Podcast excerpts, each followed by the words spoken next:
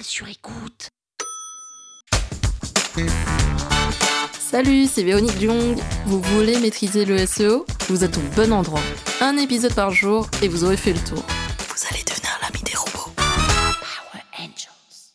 Dans un langage simple, CSS veut dire feuille de style et c'est cet élément qui permet d'habiller et de designer en majorité un site web.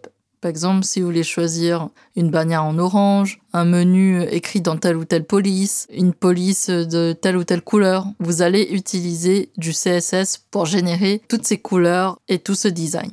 Souvent, j'aime comparer le CSS à du papier peint ou à de la peinture qu'on va appliquer sur nos murs, sur nos plafonds, une fois que la structure de la maison a été faite. Et si vous vous rappelez de mes premiers épisodes où je vous expliquais ce qu'était le HTML, une fois que voilà votre structure de site web est construite, là on va appliquer le design par-dessus et c'est grâce au CSS que vous allez pouvoir designer un beau site avec euh, le style que vous voulez, les couleurs que vous voulez, etc.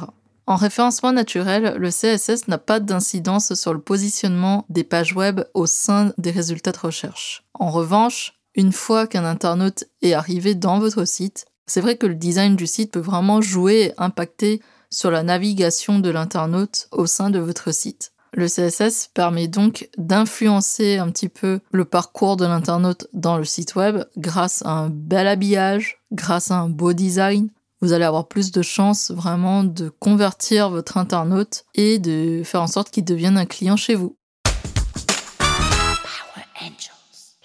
Sur écoute. Cet épisode vous a plu? Le référencement vous intéresse et vous souhaitez aller plus loin? Vous pouvez me contacter via mon agence Rankwell pour un accompagnement en référencement naturel.